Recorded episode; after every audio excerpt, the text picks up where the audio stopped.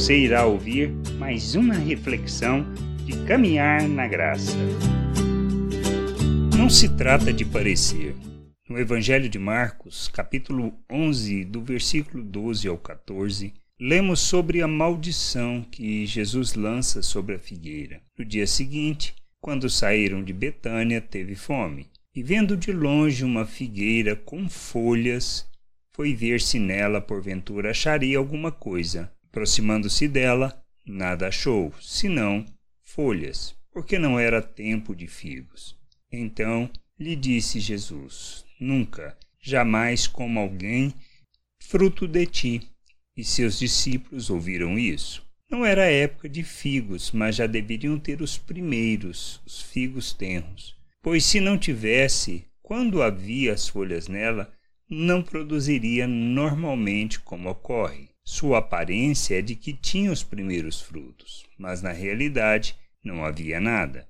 Não devemos ser como a figueira, pois não se trata de parecer ser alguma coisa, mas nós, como filhos de Deus, devemos dar o fruto que nos compete. Devemos revelar as virtudes de Deus, sermos testemunhas como cartas vivas que expressam em palavras e ações o reino de Deus e os valores eternos.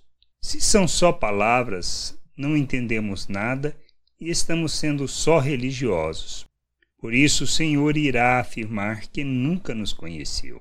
Nossa vida não se trata de aparência, mas de produzir frutos que revelam o reino e enchem a terra com o conhecimento da glória do Senhor como imitadores de Cristo, que possamos entender, compreender e sermos expressão do reino e da vontade do Pai. Graça e paz sobre a tua vida. Amém.